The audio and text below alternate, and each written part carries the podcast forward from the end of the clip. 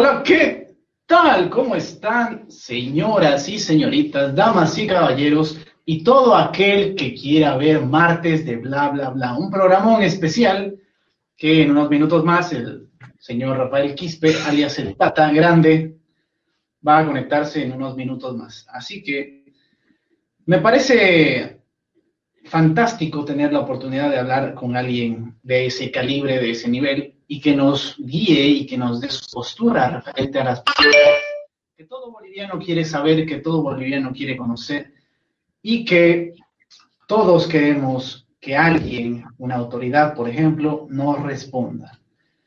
Es un cuestionario, preparamos una serie de preguntas eh, pensadas, sacadas por nuestro ambiente, amigos, conocidos, familiares, etcétera, no solamente, no solamente, no solamente de nosotros, sino que de todos. Así que me gustaría, por favor, que si tienes dudas, preguntas, cuestiones o etcétera, tú puedas preguntarlas en la caja de comentarios. En unos momentos más ingresa, así que, ¿cómo estás, Dani? ¿Listo para hoy? ¿Listo para esta noche histórica? No, para un día muy especial para el programa, teniendo un invitado más que de lujo, esperando su aparición, porque la verdad nos emociona mucho tener a alguien tal vez que ha estado muy cerca o más cerca de lo que otros han estado en lo que es la política boliviana y todo lo que ha conllevado el gobierno de Yanine. Recordemos que el Tata igual ha estado este, no involucrado, tiene un puesto en lo que es ahorita el gobierno. Y bueno, muy emocionado y esperando a esta gran personalidad de lo que es Bolivia, porque yo creo que eh, varios en Bolivia, más que por Rafael, es el Tata Quispe para ellos. Y bueno, esperando y muy feliz. Esperemos que igual nuestros queridos suscriptores y personas que nos ven por Facebook dejen sus comentarios, sus preguntas va a ser un programa muy cargado y un poco largo, bueno, no tan largo, pero tenemos preguntas igual para él y queremos saber si la gente igual está, tiene alguna duda, tiene algún comentario, como les digo, por favor dejarlo en la caja de comentarios y que sea un programa muy, pero muy cargado. Me gustaría, por favor, que mientras esperamos comentes la noticia que nos dijiste en el en el lobby respecto a la Unión Juvenil? Muy bien. Sí, tenía entendido, o sea, parece que hay una pequeña confusión entre lo que se dice y entre lo que está pasando. No sé cuál de. Quiero solamente hablar de que esto, esto lo compartió la, la Unión Juvenil, que alertaba sobre un grupo de masistas que querían tomar la Unión y tenían 10 personas encerradas. Sin embargo, después la Red 1 hablaba de unionistas a golpes por la dirigencia. Por lo tanto, eh, si algún comentario, alguna persona que esté más actualizada con esta noticia, si nos puede dar la, veracidad de ella, debido a que, este, como les digo, la Unión publicó algo y la Red 1 otra. Así que, como les digo, eh, si algún comentario o alguna persona que esté ahí nos pueda dar veracidad de cuál de las dos noticias es la más certera, este, la tendremos en cuenta debido a que si esto se trata de verdad de masistas, creo que ya vamos viendo para dónde van las elecciones. Debido a que quieren golpear desde ya, me parece que es un poco, un poco fuera de sus derechos que tanto reclaman. Sí, porque recordemos que hoy es un día importante por la supuesta inhabilitación o habilitación de lo que va a ser Evito Morales Aima, ¿no? Que tendría que estar ya preso, pero por obra y gracia del destino argentino y el, el movimiento zurdo latinoamericano está excelentemente protegido y refugiado, así que no sé de qué forma o de qué manera pueda resultar esto.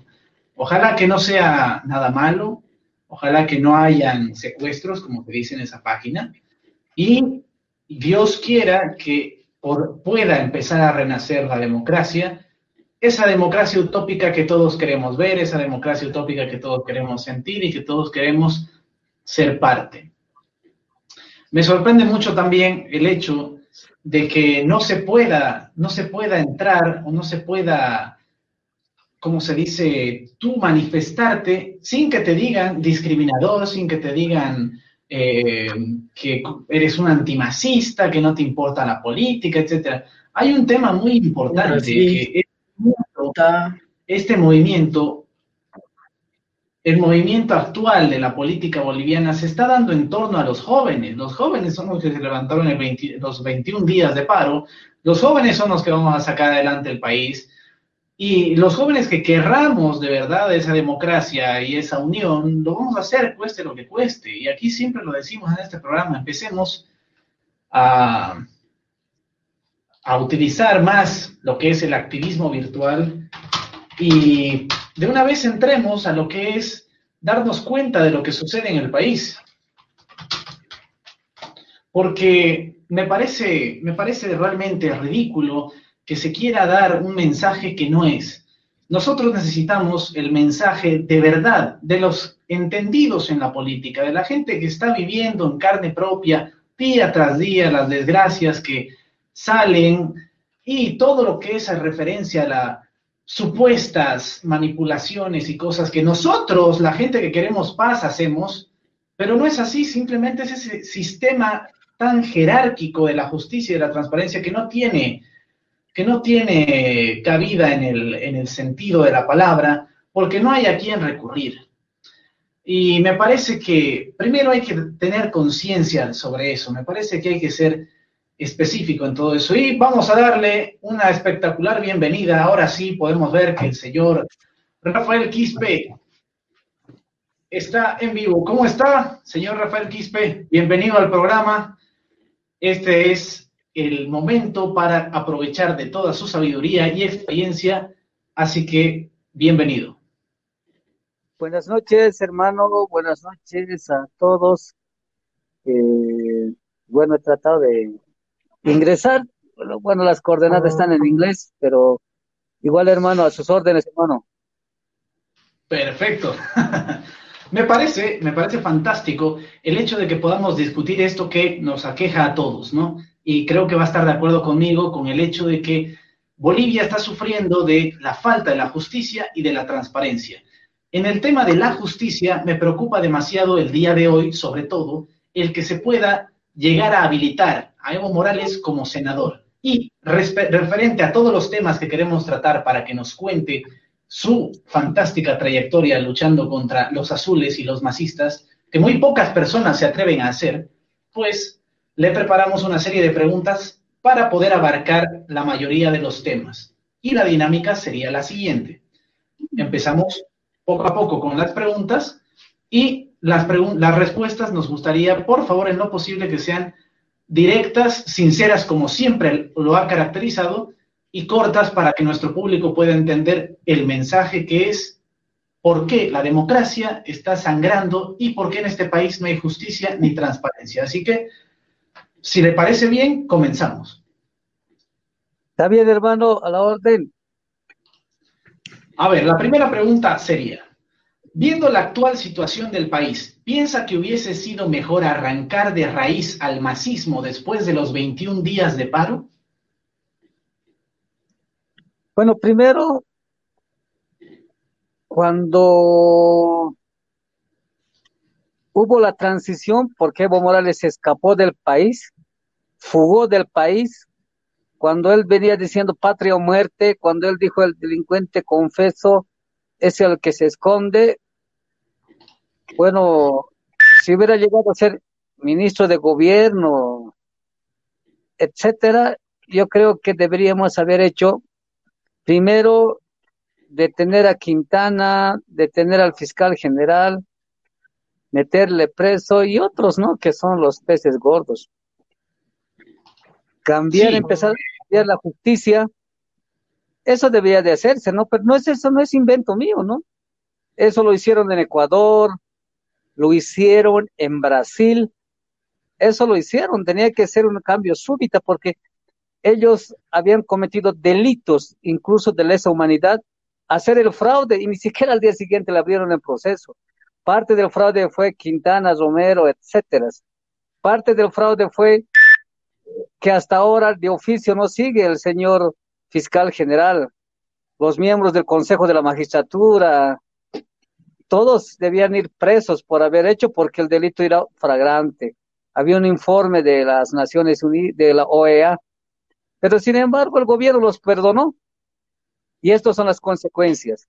Las consecuencias son de que se articularon y es por eso que la anterior semana, el anterior mes, hicieron las movilizaciones.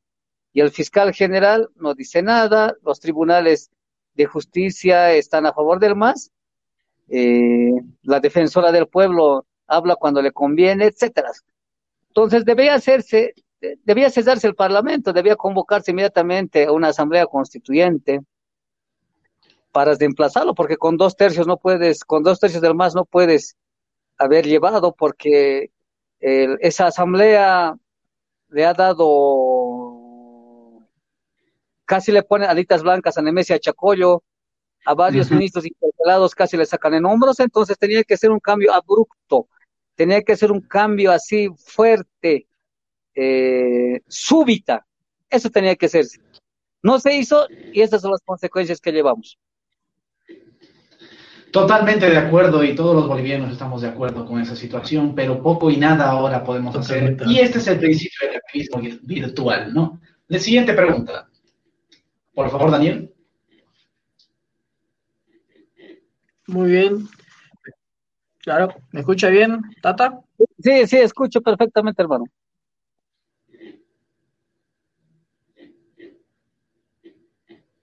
Muy bien. ¿Por qué cree que no se anula la personería jurídica del MAS, siendo que esta haber sido anulada con la ley 026 y el artículo 136, con el inciso ERO. Por ese mismo hecho, que hemos sido muy, muy suaves. ¿Quién iba a elegir al tribunal, al tribunal, al órgano electoral?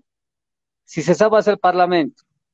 Hubieras creado, no sé, una comisión especial para elegir a los más de los siete vocales elegidos del Tribunal Electoral, seis han sido elegidos del MAS, uno solo por la presidenta, como dice la Constitución. Entonces responden al masismo. Entonces, ¿cómo pueden anular ellos? No, no lo van a hacer. Por eso es error político que hemos cometido al no hacer lo que debía hacer. Perfecto. Y Cabe destacar también lo que siempre comentamos en el programa de que no me, bueno, particularmente, y creo que a todos nos chocó las declaraciones de Arturo Murillo que decían que si bien sí es un error no haber arrancado de raíz al racismo, no lo hicieron porque, bueno, eh, quizá hay trabajadores que tienen influencias masistas que no tienen tan, eh, esa maldad, que no están tan allegados y dependen del partido, que el partido merece una oportunidad, que ha aprendido, por ejemplo, eso, eso eso no me parece correcto. Me parece que sí fue un acto poco inteligente haberlos dejado en pie. Siguiente pregunta. ¿Por qué o qué opina de la candidatura de Áñez?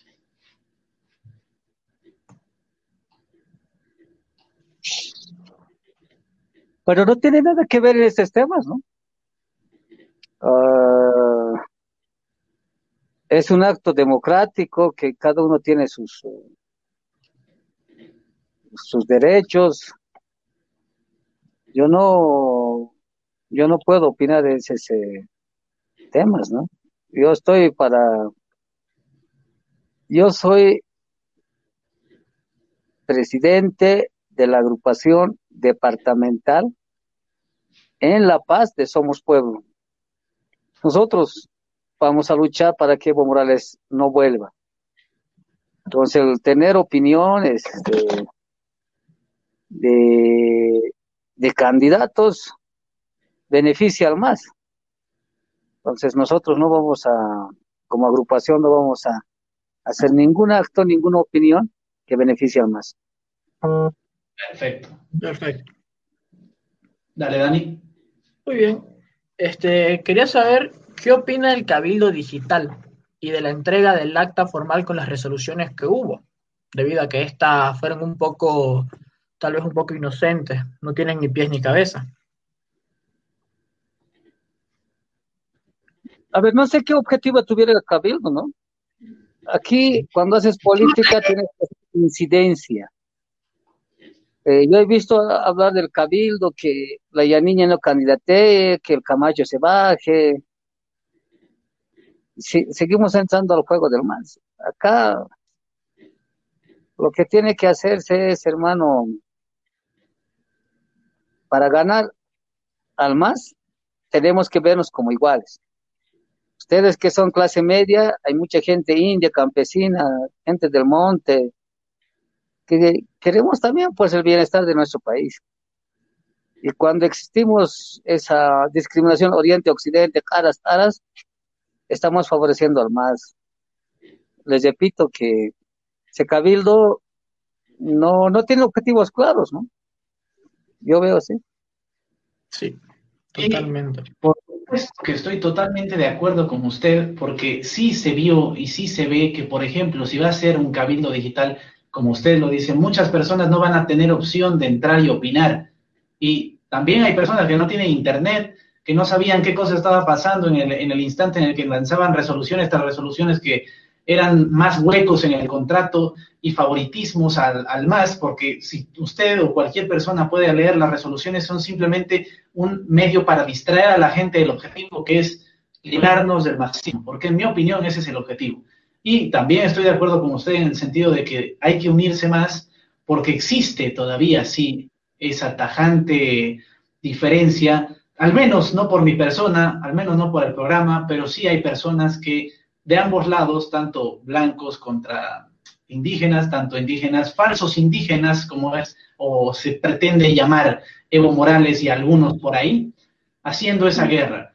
Y me parece que, en mi opinión, una de las soluciones, eh, bases de las soluciones es sentarnos como iguales y respetar los símbolos como la huipala. Porque yo tampoco estoy de acuerdo que no se respete a la huipala, porque si usted lee la historia, cualquiera lee la historia, viene trascendiendo desde la época del Tihuanaco. Así que hay que educar a la población a que, como usted lo dice y me gusta el término, todos somos hermanos. Y nadie tiene un tinte ni color político, todos queremos libertad y luchar por una democracia.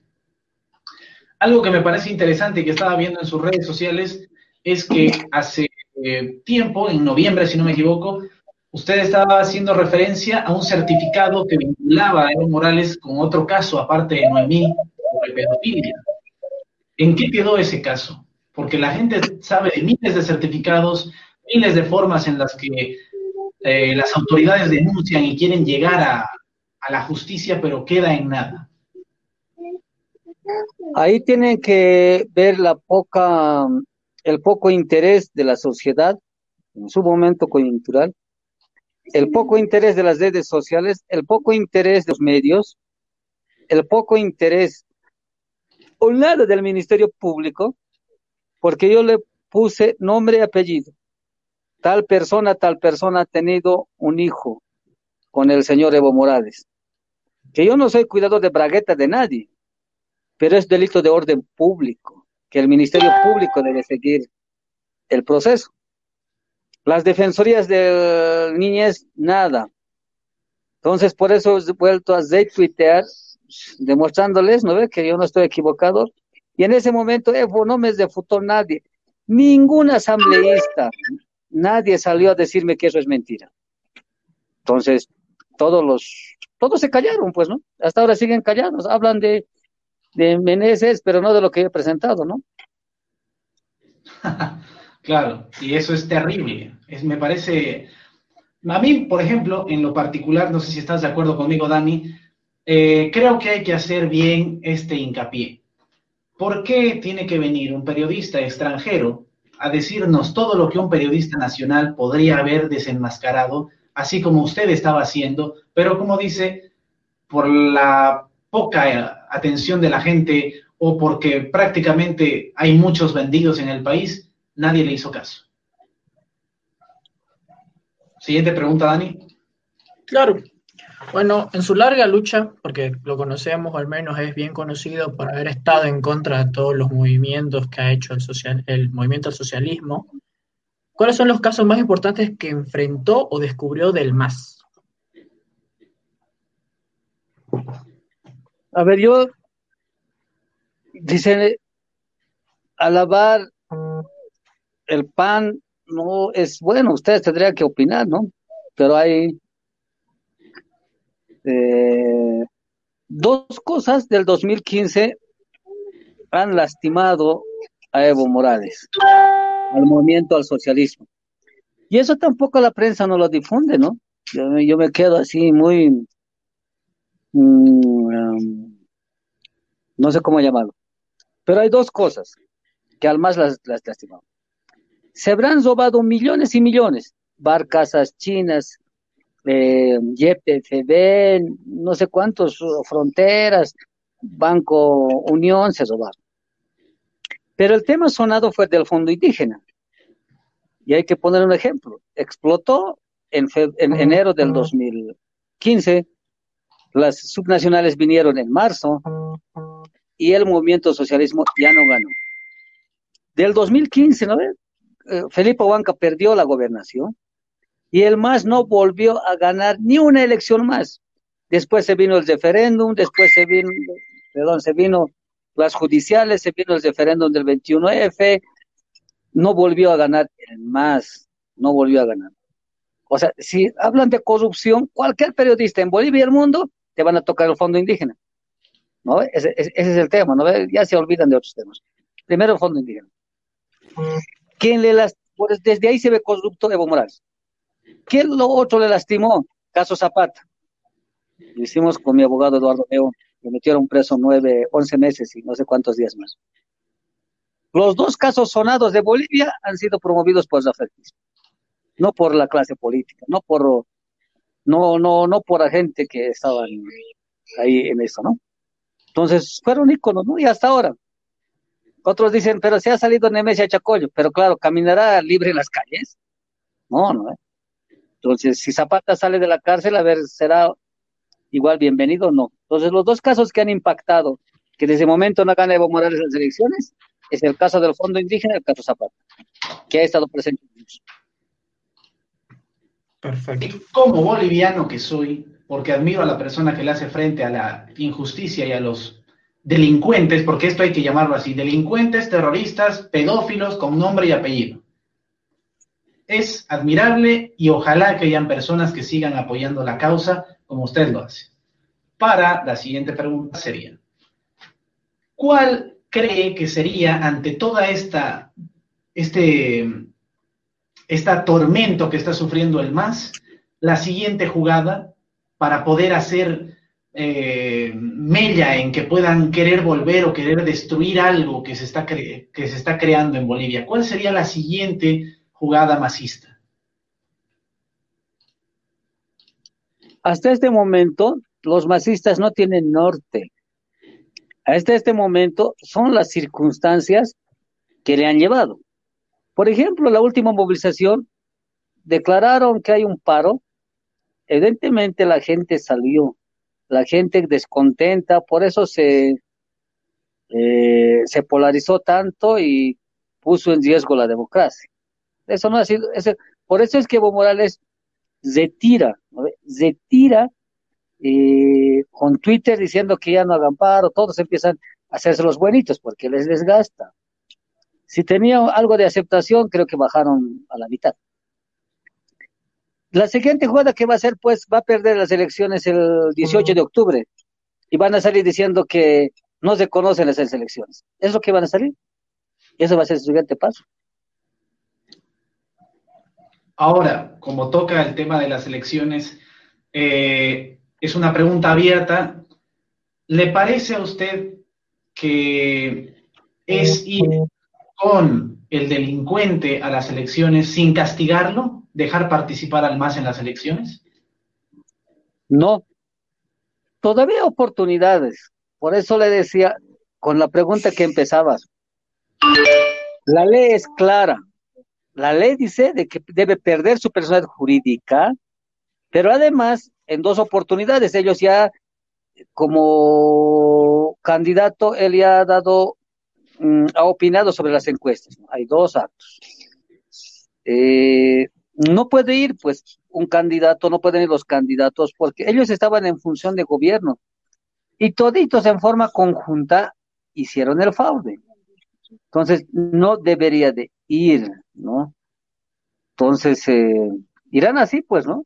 Pero más adelante le contesto. Buenísimo. Ojalá que con las cosas que están sucediendo tenga un, un, un, ¿cómo se dice? Un porcentaje ínfimo y que así de esa manera pierda su sigla, ¿no? Porque por porcentajes también se pierde. Dale, Dani.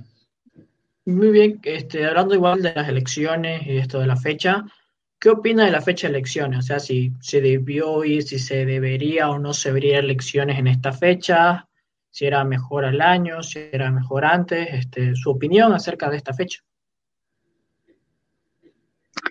A ver, eh, los pueblos indígenas, la sociedad, la clase media, la humanidad, desde su origen ha luchado por la vida. Y en la Constitución decimos, la más alta función del Estado es la vida. Las convenciones internacionales siempre te van a hablar de la vida. Entonces, primero la vida. Pues si no, yo no veo necesario de que sea, que hubiera sido en febrero, en septiembre, que hubiera sido en, eh, no sé, al año no tiene ninguna, ninguna significancia si tienes que cuidar primero la vida. Entonces, por eso dijimos nosotros, no es que no estamos de acuerdo en no ir a las elecciones, si no estamos cumpliendo eso lo que dice la Constitución, los tratados internacionales, primero la vida. Hay que ir a las elecciones para que cuando hayan condiciones. Pero han forzado el 18, han forzado y listo, vamos a tener el 18.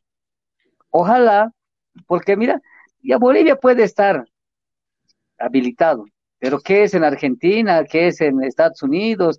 ¿Qué es en los otros países que se vota? Si decimos que todos tienen derecho a elegir y ser elegidos, ¿qué pasó?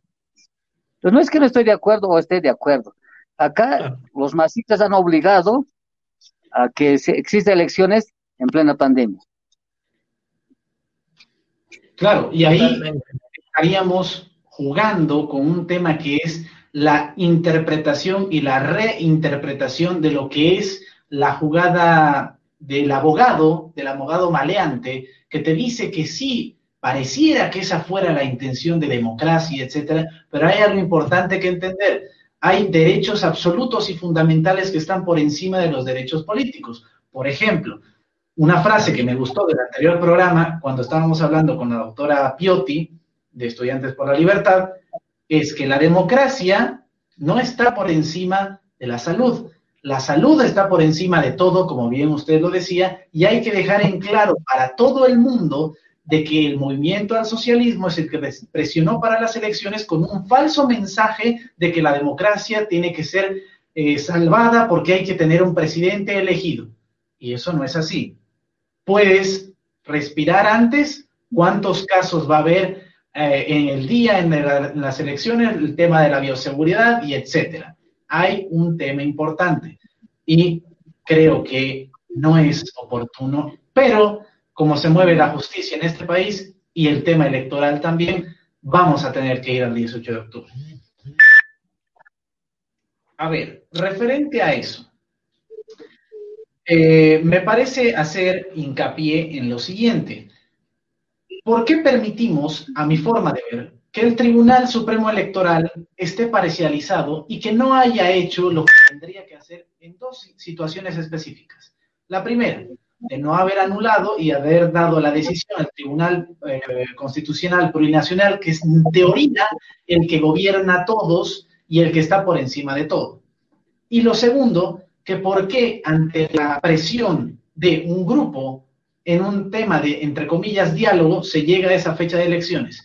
Se ve y se puede entender de forma lógica esa parcialidad masista que hay en el Tribunal Supremo Electoral. ¿Qué opina respecto a esto? Los, de los siete vocales, siete, seis han sido elegidos por el MAS. O sea, son simpatizantes, militantes eh, del movimiento al socialismo y van a responder el movimiento al socialismo. Por eso no anulan su personalidad jurídica, por eso 60 funcionarios no han cambiado, por eso estamos yendo a las elecciones con un, con un árbitro bombero, como se dice, ¿no? Estamos yendo nuevamente con lo mismo.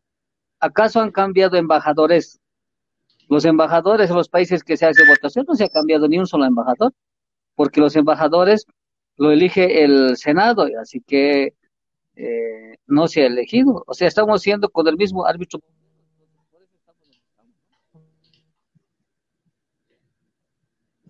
Hola, hola, ¿está ahí?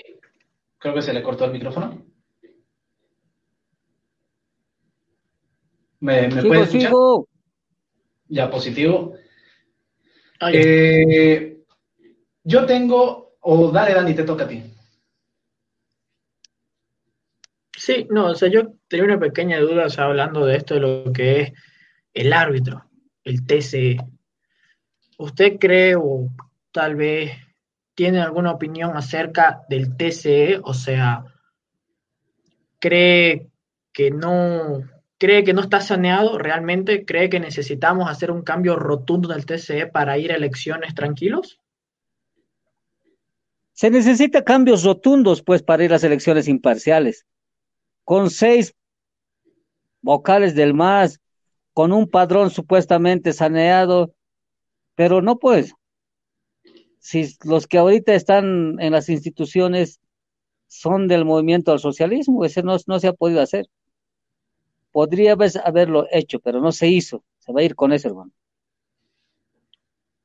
Ahora, en el tema de la justicia, que es otro tema que nos perturba a todos, ¿qué opina de los movimientos que está haciendo desde Santa Cruz el Comité Cívico para la destitución, para la renuncia de la Anchipa, que es el que está comandando a todo lo que puede dar el movimiento zurdo para liberar criminales o por lo menos no hacer caer el pie de la justicia totalmente fuerte. ¿Está de acuerdo con las resoluciones del Comité de Santa Cruz? A ver, ¿qué haría si fuera ministro de gobierno? Voy a la embajada de México y yo como ministro meto a patadas y le saco al señor Juan Ramón de la Quintana, a Luis, eh, no, no, al señor eh, ex ministro de Justicia, a todos los delincuentes que están ahí, así. Eh, ellos están metidos en el caso de terrorismo. Y los que están metidos de caso de terrorismo, la Corte Internacional no reconoce derechos humanos. Se le puede sacar a patadas de la embajada. Ellos están metidos, pues ellos se están moviendo. Voy y le detengo al hermano del señor Álvaro García Linera, al señor Saúl García Linera. Como hasta ahora no ha hecho nada la Anchepa, ¿cómo voy a estar enjuiciándole? ¿Cómo voy a estar ahí hablando? Voy como policía, estoy hablando como ministro de gobierno. Voy y le detengo en acción directa al señor Lanchipa y le pongo a la disposición del fiscal y del juez. Viendo esas de acción, yo creo que pueden cambiar y tener miedo si se quiere, ¿no ve? Para hacer las cosas. El resto, estamos, oh, no están, están eh, no sé qué llamarles, ¿no? Porque aquí es la única forma, es la única forma, bueno, de cambiar las cosas, ¿no? Y me parece importante, me parece muy importante lo que dijo. Y ojo, ojo, que esto es importante, no es un llamamiento a la violencia como muchos interpretan los masistas. Lo que se está diciendo es que al estar en una embajada, por el tema de terrorismo, no tienes derechos de esa clase y puedes actuar de esa manera porque tienes tú el derecho de defender a tu gente y de meter presos a los que tienen que estar presos y sacarlos de esos refugios que son artimañas políticas para que dentro de un refugio como son las embajadas. Ese es el detalle, porque hay que tener claro que hay gente que puede llegar a malinterpretar las cosas y el mensaje es claro, ¿por qué no hay justicia si nosotros se supone que pusimos a, una, eh, a un gobierno que nos iba a garantizar justicia y transparencia en las elecciones? Ese es el detalle acá. Y acá entra otro tema muy importante y crucial que hay que tenerlo claro. ¿Por qué la justicia no hace un seguimiento a las promulgaciones de ley que saca Eva Copa realizando funciones que no le corresponden? Porque hay una orden de quién tiene que sacar leyes y quién no. Y por ser presidenta del Senado, no puede hacerlo. ¿Por qué se lo permitimos? ¿Qué opinas sobre todo esto? Por eso es que la justicia tiene que coordinar, coadyuvar con la policía. Si, si bien la justicia está en manos del MAS, pero se puede hacer, le digo. Y le sigo diciendo este tema. Agaso Andrónico y el otro, ¿cómo se llama el vicepresidente, hermano? ¿Cómo se llama el vicepresidente? No, no me acuerdo. De las seis federaciones, ¿cómo se llama? Si me ayudas. Se me fue el nombre, no recuerdo. Pero sí sé de quién habla. A todos los que son dirigentes del trópico, agaso y no les meto preso. La comunidad internacional sabe que ellos son cómplices encubridores del narcotráfico y les saco a Estados Unidos, los deporto a Estados Unidos. Y a ver si después alguien quiere bloquear, a ver si alguien quiere estar convulsionando el país. Las acciones tienen que ser súbitas. Eso se puede hacer con, la, con las acciones de la policía. Tenemos investigadores, la policía es parte de la Fuerza de Tarea Conjunta. Mira, ¿sabes? Hoy día me he sorprendido. Están dedicando, hermano, en La Paz y no están dedicando en el chapare. Oye, no puedes. Es ridículo. Oye, oye, discúlpeme, hermano, ese pues eh, ya llega al colmo, ¿no, le parece? Es dedicar, la constitución dice que la coca ancestral milenaria es de los yungas de la paz y la coca del chapare es una coca ilegal. Puede ser que la ley les reconozca, pero aplica con ah. primacía la constitución. Yo creo que estos días va a ser noticia, es radicar. Puede ser que existe excedentario en, La Paz, pero primero pues erradique el chapar y erradique pues los parques nacionales. Eso mismo. Entonces, eh, yo creo que algunos funcionarios están equivocando el camino, o son funcionarios que se han quedado de la anterior gestión y están dañando la imagen de la presidenta. Y me parece importante recalcar lo que dijo. Eh, por ejemplo, hay que hacer la diferencia entre la hoja de coca de los yungas y la del chapare. La hoja de coca de los yungas es dulce, se puede utilizar para el, bolo, para el, pico, etc. Y la del chapare no es así. Esa es una diferencia botánica. Puedes investigarlo y es lo que nos estaba explicando el hermano Tata Quispe, porque las hojas del chapare son o no son aptas, o no, bueno, no son, puedes bolear con eso, pero no son tan dulces.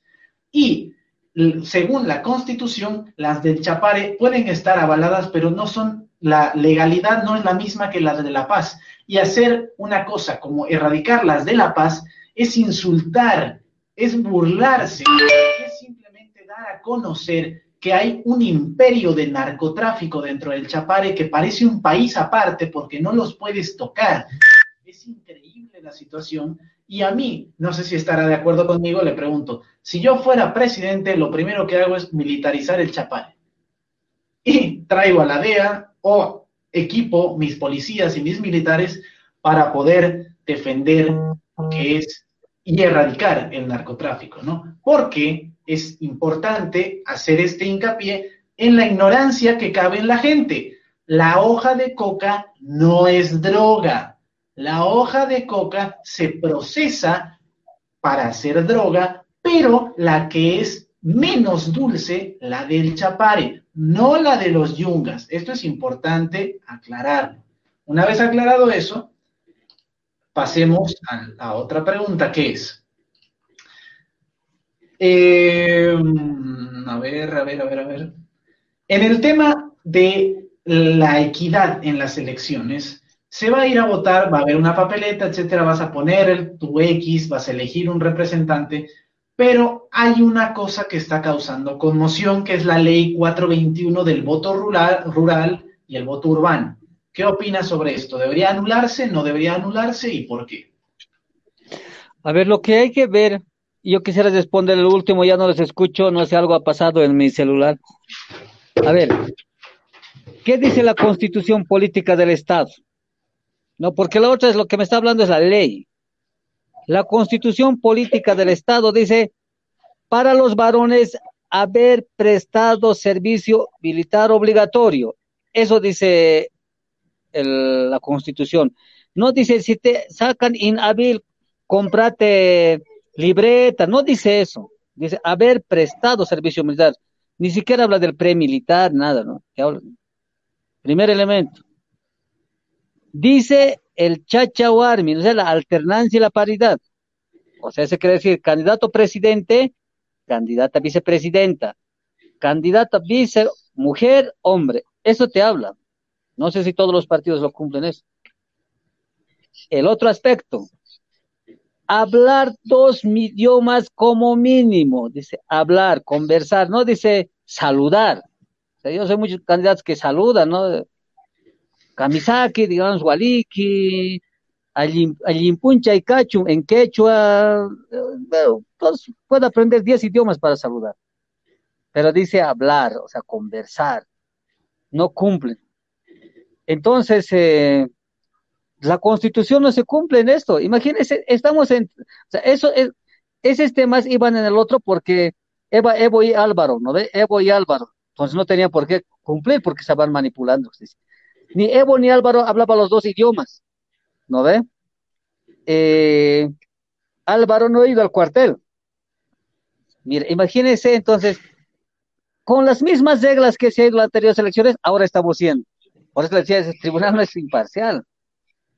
Si presentamos un recurso, va a fallar a, favor de, ellos, pues, ¿no ve? Entonces, no hemos mejorado. O sea, el otro es, me parece, accesorio de esos temas. sea, en forma conjunta hay que ver. La convocatoria. Hay otro elemento más, a ver lo que han dicho, que se ha ganado en tribunales internacionales. Todo, todo ser humano a partir de 18 años tiene derecho a elegir y ser elegido. Ahora, ¿qué pasa que tantas veces se ha postergado? Los que han cumplido 20 años para ser diputado, 25 años para ser senador, eh, así sucesivamente, que no pueden ser elegidos. ¿Qué pasa con ellos? No tienen derecho, pues, ¿no? Seguramente, ¿no? Solamente han abierto para elegir y para ser elegidos. Los que cumplen también tienen derecho, ¿no? Pues por eso me parece muy, muy, muy, muy, muy parcializado hacia el más el tribunal y yo quisiera, como le digo, que sea la última pregunta porque no les logro escuchar, algo a pasar en mi celular.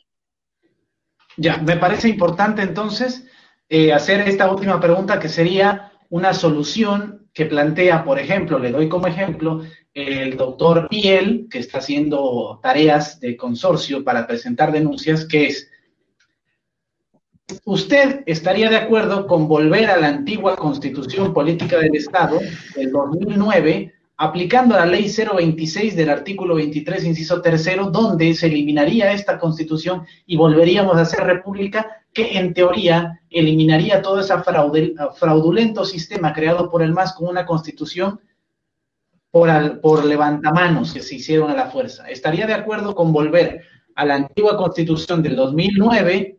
De la República de Bolivia bajo un decreto que lance Yanine Áñez. De esta manera, en teoría, volveríamos a ser república para liberarnos de todo ese sistema masista construido con una constitución prácticamente a la fuerza. A ver, la, Asamblea Constituyente ha sido un pacto social, donde habla de igualdad, donde habla de la reciprocidad, donde habla de la inclusión social. Ha sido un pacto, un pacto social han estado diferentes sectores. Por eso los cooperativistas tienen un artículo, los cocaleros tienen un artículo. Eh, así puede ser. Todos se ingresaron por su pacto social. No hay que confundir un tema de derecho político a un pacto social. Ahora, si es abogado, me da pena, ¿no? Debía seguir un juicio al que le ha enseñado, al que le ha dado el título. ¿Por qué? Porque esta constitución dice que es un Estado plurinacional, pero su funcionamiento es de república. En el mundo, hermano, está la monarquía, el reinado, la república, los oh, estados oh, unicamarales, bicamarales, etcétera, etcétera. En el mundo no hay un Estado plurinacional. En teoría no existe ese Estado plurinacional, sino es un denominativo porque existen diversas culturas pero su estructura de Estado es desde pública. Su funcionamiento es desde pública. Entonces, ¿quién le ha hecho entender a ese doctor de que las repúblicas, que estamos viviendo en un estado plurinacional? Estamos viviendo en un estado republicano con, con dos cámaras, son bicamarales, elegido con un presidente. Entonces, no, no, no, por eso, ese abogado debía seguirle un juicio al que le ha dado su título porque le han enseñado mal, hermano. Me parece interesante la aclaración y eh, también para cerrar, porque creo que está corto de tiempo y no quisiéramos molestarlo tampoco y tener también abierta la posibilidad de seguir debatiendo. Y me gustaría también debatir con más personas del ambiente masista indígena para hacer un debate, porque este programa es abierto para todos, es inclusivo y nos gusta la opinión de todo el mundo porque la única finalidad es sacar la verdad. Si nos equivocamos, nos equivocamos, pero buscamos la verdad. De referente a esto, hay varios huecos en la Constitución que avalan, por ejemplo, la reelección. En el caso hipotético de que Yanine Áñez gane las elecciones, ¿podría utilizar el hecho de reelecciones o tendría que haber una reformulación para que no se pueda reelegir a nadie? Y de, de plus a la pregunta, ninguno, según estadísticas que vamos a presentarle también, hay ninguno de los partidos políticos tiene eficiencia en las propuestas donde extrae el rédito fiscal para hacer lo que dice que va a hacer y no tiene coherencia económica lo que dice que va a hacer con lo que puede llegar a hacer dentro de sus propuestas en las 60, 70 páginas que tiene cada partido cómo ve la posición económica de, los partidos al, prometer, pero no tener argumentos para cumplir. Y le digo quién dijo esa estadística y la tengo acá. Del INESAR, la economista Beatriz Muriel en un gráfico. Entonces, para resumir, puede, o, de qué manera tendríamos que nosotros cortar la reelección para que en un caso hipotético este gobierno si ganase no se reeligiera y por qué ninguno de los políticos que nos venden sus ideas no tienen un argumento para construir lo que nos prometen. A ver, primero está claro en la Constitución, para modificar parcial o completamente tiene que hacerse mediante un referéndum y lo segundo mediante una asamblea constituyente. Eso está, está de candado. Entonces, si algún partido o el partido que pueda ganar quiere cambiarlo, tiene que ver un referéndum o tiene que ver una asamblea constituyente. Yo creo que deberíamos de promover una asamblea constituyente. Una asamblea constituyente es un pacto social, eh, te dije, ¿no? Un pacto social que debíamos de promover. ¿Por qué? No solamente por el tema político, por temas de la violencia, ¿no? Hay los candidatos son también tibios, igualmente como en el tema económico, son muy tibios ¿Qué le hacemos al violador? La ley dice 30 años. Ay, ¿por qué no les cortamos, pues, como se dice, una castración química? ¿Ah? ¿Por qué no le hacemos eso? ¿Por qué a los delincuentes, terroristas, que hacen un terrorismo, dos terrorismos, ¿por qué no hacemos acumulación de, de pena? Y así tenemos que ver hartas cosas y ponernos de acuerdo, ¿no? Porque acá son nuestra constitución en ciertos artículos es muy, muy light. Por ejemplo, está muy abierta nuestra constitución. O somos un país eh, extractivista, o igual que en el mundo vamos a cambiar. Cuando Evo Morales dice que el indígena nomás tiene que ser, pues, el, el que es ambientalista, y los aras son capitalistas. No, no, los indios también queremos ser capitalistas. Pues, ¿acaso en la ciudad del Alto no ves los cholets? ¿Acaso los cholets, los dueños del cholet son oh, eh, los caras, yo creo que el 99% de los choles del Alto son oh, de indios, ¿no? Nosotros, ahí nuestros hijos, nuestros tíos están viajando pues a, China. Pues hay que volver a hacer una asamblea constituyente para ponernos de acuerdo. Eh, habrá que penar ese de decir, pues no, que los caras son malos y algunos caras, los indios son malos. Aquí debe existir un solo país, una sola nación. Ahí cuando nos reconozcamos vamos a ir adelante. En el tema económico, Ahí está el problema. Nos han metido que, la idea que el indio tiene que volver al AINI, al BINC, a, todas cosas. Cuando esa es mentira, nosotros queremos el progreso, el desarrollo. En el tema educativo, en 14 años hemos retrocedido. Y todo lo que es ahorita la propuesta económica, política, en los partidos políticos es un simple discurso, un simple letra muerta que está ahí, porque ni la coyuntura le va a dar, ni el tiempo le va a dar a, los partidos de explicar a la gente. Y ni la gente no tiene la cultura de leer, pocos son los que leen. Entonces yo con eso quiero agradecerte, hermano, en otra ocasión. Eh, póngame, no importa, un masista, póngame quien sea, podemos debatirlo, discernirlo. Como dices, nadie es perfecto, yo puedo ser equivocado, pues es una posición personal que vengo de principios ideológicos. Soy Aymara y yo respeto mis principios, pero eso no significa que yo tengo que ser pues anticara, ¿no? Esos principios, en mis principios dice la reciprocidad, la complementariedad.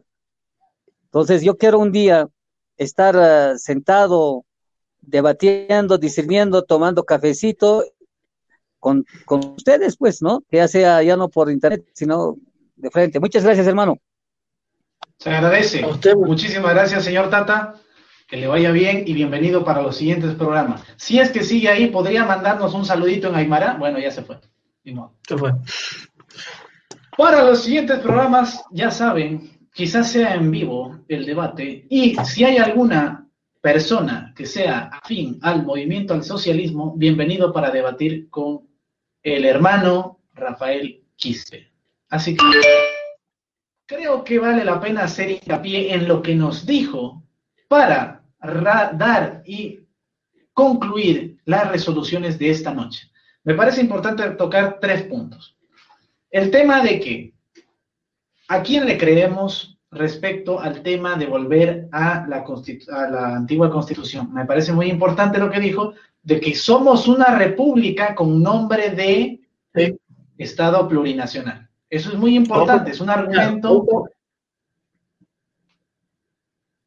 Sí, sí, Ojo que eso, o sea, eso nos comentó igual Paola en su momento, de que no tenía sentido alguno intentar hacer algo así, porque nunca dejamos de ser república, porque las leyes fueron hechas, porque todo fue hecho con las patas en, en lo que fue hacerlo Estado plurinacional, y que eso era un falso sueño con el cual vendían humo que era el hecho de que no tenía nada que ver el hecho de ser república o Estado plurinacional, siendo que no somos, no por el hecho de que no haya plurinacionalidad, sino por el hecho de que no está hecho como tal. Seguimos siendo una república y, bueno, como le digo, aquellos que dicen hay que volver a ser una república, todo eso, no señores, nunca dejamos de ser república, simplemente nos cambiaron el nombre, pero sigue todo igual y con una constitución política del Estado hecho con las patas para beneficiar al que tenga el poder. Ahora me gustaría, me, encantaría que podamos conversar con abogados fines como Paola o otros que quieran animarse para discutir qué hueco legal o qué interpretación se le puede dar a esto de ser un Estado república, una república, pero con nombre de Estado plurinacional. O sea, por, yo entiendo la posición y es muy válida porque no nos gusta a nosotros ni a ellos y no vale la pena diferenciarlos, pero hay esa hay que hacer ese argumento para aclarar que nadie odia a nadie y que los que se odian entre sí, tanto blancos a indígenas o indígenas a blancos, son simplemente bobos que siguen a un líder narcisista, a un líder discriminador, eh, etc. El fin, y lo vuelvo a recalcar, es Hermano, la huipala está para que la respetes. Hay gente que se siente identificada, lee la historia del Tihuanaco, hay un referencia. Eh, si no te gusta la bandera, pues las tienes las demás. O sea, es un símbolo más que hay que respetarlo, desde mi punto de vista. Eh, hay que ser también inclusivos por el hecho de que cuánto tiempo se han tenido esa lavada de cerebro los grupos indígenas para que, aparte de darse cuenta de que sí, en un grupo, en una parte han sido discriminados, en otra están siendo utilizados con ese argumento para odiar a la gente blanca, cruceña o de del oriente, etc. Hay, hay, una, hay un análisis muy puntual que hay que hacer ahí. Y la finalidad es simplemente llegar a una conclusión de que si te sientes bien, te sientes incluido con el nombre de Estado plurinacional, pues fantástico. Pero yo quiero saber para el maleante que hizo ese argumento de las constituciones, ¿qué, ¿qué cosa puede ser modificable o para qué le sirve a él llamarse Estado plurinacional? O si de verdad esas fueron sus intenciones de ser igualitarios, de ser imparciales, de ser equitativos y no de ser discriminatorios.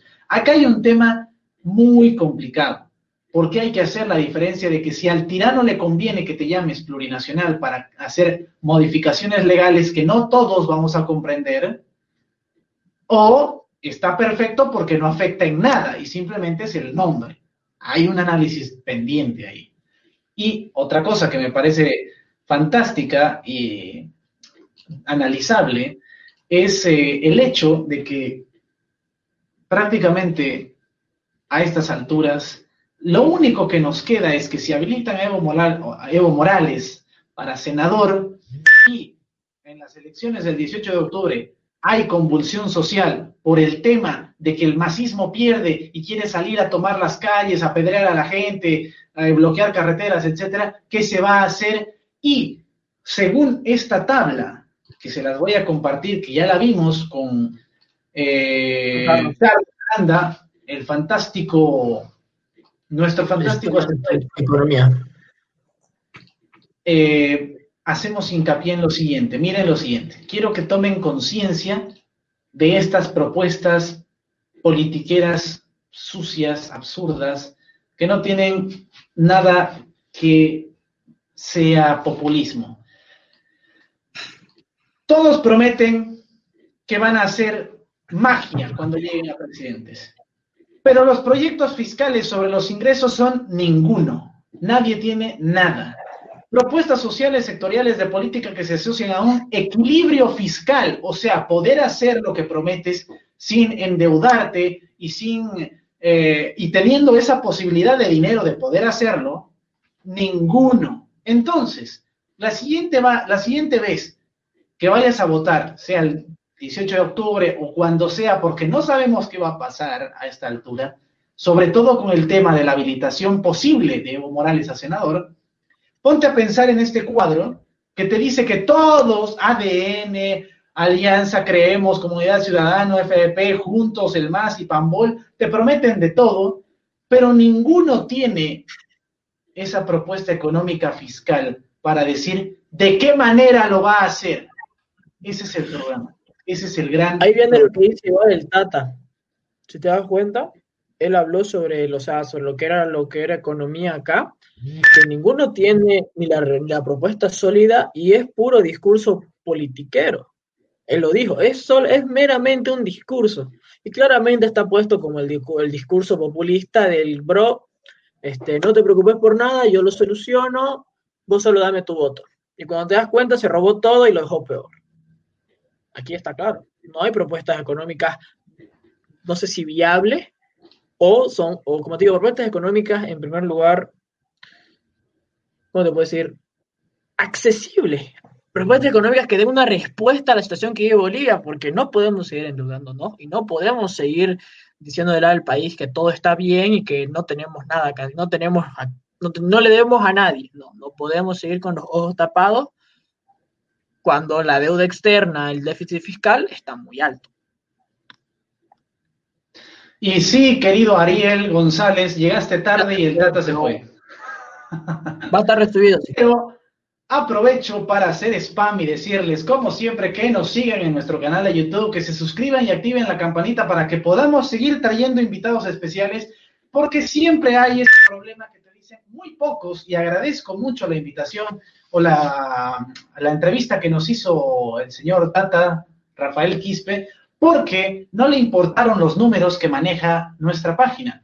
Y vale la pena la aclaración, porque siempre va a haber ese estirado de nariz que quiera decir, no, si no tienes 100 mil seguidores, yo no voy a tu programa, porque bla, bla, bla, bla, bla, o sea, ¿me entiendes, no? Hay que ser político de verdad, si vas a ser político de verdad, y debatir con la gente cara a cara, como yo soy un ciudadano normal, puedo invitar a quien yo quiera, el que quiera debatir. ¿Por qué? Porque me importa el futuro de mi país, me importa lo que yo voy a tener de aquí a unos años. Y si yo puedo comprender mejor la situación y decirle cara a cara a alguien que puede representarme o que me representa, oye, esto lo estás haciendo mal a mi parecer, o esto está pasando de esta forma. ¿Por qué no voy a poder hacerlo? Estos espacios significan democracia. Hablan tanto de democracia, pues vengan y hablemos de democracia.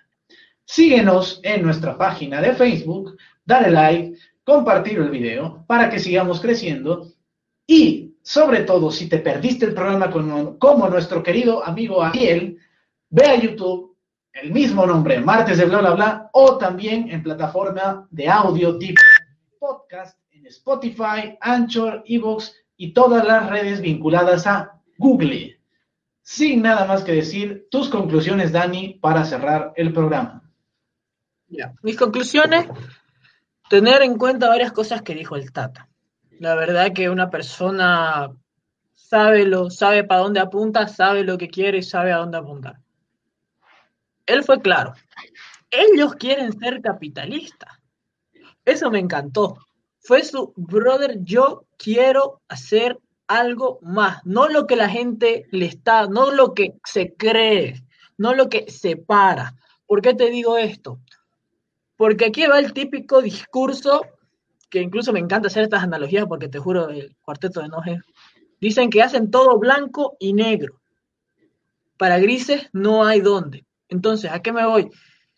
Separar, divide y ganarás. Entonces, ser claros en que él la tiene clara que no hay por qué separar, no hay por qué discriminar, no hay por qué. Él realmente me dejó muy gratamente sorprendido con todas sus declaraciones, porque como te digo, no ningún momento hasta se ignó hablar mal de algún partido político que no fuera el más por obvias razones, porque él sabe que la unión es la única manera de salir de esta situación. Porque entre estos que nos pelean el poder, por desgracia, se le pelean entre ellos a punta de espada, a punta de puño, son aquellos que están haciendo mal, son aquellos que están destrozando al país fácilmente. Les está dando el camino libre al masismo de tal vez ir a una segunda vuelta. Entonces, conclusiones. Uno, que tenemos que estar listos para lo que se venga el 18 de octubre. Lo dijo él, no van a aceptar perder no van a aceptar perder. Estar listos para lo que sea después del 18 de octubre. Respeta y será respetado. Claramente, no hay Oriente y Occidente, solo es una Bolivia, solo es un mundo. Como dice, lo que ellos vayan a hacer no significa que nosotros no, y lo que nosotros hagamos, ellos igual pueden hacerlo. Entonces, somos, todos somos personas, todos somos humanos, todos cometemos errores y todos también estamos en esto que es Bolivia y lo que es su reconstrucción desde un pie. Y este pie tiene que ser sí o sí este, esta participación digital que hay de jóvenes. ¿Por qué? Porque tenés que concientizar de alguna manera. Si no empezás por algo, nunca vas a llegar. Por lo tanto, empezar con esto es, la, es el primer pie y es lo primero que se debe de hacer. Sí, por último, este, bueno, dejarle a la audiencia un mensaje de que cualquiera está invitado al programa, si desea aportar de alguna manera, si está a favor de nosotros, si está en contra de nosotros, está invitado. Y que para eso estamos acá, para escuchar a todos, no nos cerramos en nada, no tenemos color político, simplemente buscamos una Bolivia libre, una Bolivia que no esté convulsionando cada dos semanas porque a alguien no le parece algo y simplemente bloquea, mata y secuestra. Nosotros no no apoyamos nada de eso y por lo tanto me gustaría, como les digo, que alguna persona al público, si está en contra, que se anime a debatir con nosotros, con el Tata Quispe mismo, que ya dijo que le encantaría estar presente para otro debate con alguien del masismo. Y la verdad que muy, muy agradecido con él por haber venido, porque nos dejó muy buenos mensajes. Como digo, su opinión me... La verdad es que estoy muy de acuerdo con él en muchas cosas. Una de ellas, que Bolivia tiene solamente que ser recíproca. Nada de separatismo, nada de racismo, todos somos ciudadanos y todos merecemos el mismo respeto y merecemos, merecemos una Bolivia libre. Bueno, prácticamente totalmente de acuerdo con lo que dice Dani y simplemente puntualizar dos cosas. Esta es la prueba máxima de que no existe capa y colla, existe boliviano soy un ciudadano boliviano, él es un ciudadano boliviano, todos somos ciudadanos bolivianos. Y si te quieres pasar de listo y querer hacer burla de cosas que no van ni al caso, pues vos eres el líder que está destruyendo este país. Y el segundo punto es simple, apliquemos eso que decimos a lo político, porque está fantástico que los candidatos digan que van a hacer cosas, pero lo mejor que podrían hacer es, yo sé, y esto hay que entenderlo bien, si yo fuera candidato, y hay que decírselos a los candidatos, en la cara hay que decírselos. Mira, si vos me vas a prometer una Bolivia libre, feliz, fantástica y con crecimiento económico, lo primero que deberías haber hecho es unirte a los demás y hacer un frente más fuerte. ¿Por qué? Porque son como cuántos, a ver, tres, seis, ¿cuántos son? Un, dos, tres, cuatro, cinco, seis, siete, ocho. Ocho siglas políticas. Ocho. Ocho dividido entre 100%. Brother, este va a tener 30, el otro 5, el otro 1. Si sumas y la cantidad tampoco, eh, también de votos de no sabe, no responde, suma también para ver que esa masa de gente puede hacerle frente a cualquier cosa si trabajas unido en un mismo proyecto y con propuestas que sean eh, factibles económicamente, políticamente y socialmente. Así que no me vendas la idea de que yo voy a votar por por mesa. ¿Por qué? Porque es voto útil. Yo voy a votar por Camacho. ¿Por qué? Porque es el líder del pueblo. Yo voy a tratar por este. No, votar por el que te conteste estas preguntas que le hicimos a la gente. O sea, votar por el que te diga, a ver, mi propuesta de equilibrio fiscal es este y te muestre un gráfico, ¿no? Eh, ta, ta, ta, ta, cuántos dólares invertidos, esto es lo que voy a... Ese, votar por ese. Ahora, actualmente, ese es el que necesitamos. Pero no hay uno hasta el día de hoy, que no sé cuántos días faltan 48 eh, más o menos para las elecciones, uno que haya dicho esa propuesta. Así que si vas a pedirle algo a tu candidato en vez de una polera verde, amarilla, azul o la que te dé, pedir unidad o bonos, o bonos eh, pedirle estadística, por favor. Pedirle estadística y, y decir seriedad. cómo. Eso, y seriedad. Porque no vale la pena, ay, que te voy a prometer esto, que no sé qué pero al final, ¿dónde están tus números? Y, no me, y ojo, que esto es importante, legalmente los partidos políticos actuales, en esta campaña que se está manejando, pueden decir, sí, nuestras propuestas, nuestras propuestas sí las hemos lanzado al público y cualquiera puede leerlas, pero como decía el Tata, no todos tenemos esa educación y esa cultura. Y hay que considerar también a la gente que no sabe ni siquiera leer y que va a votar.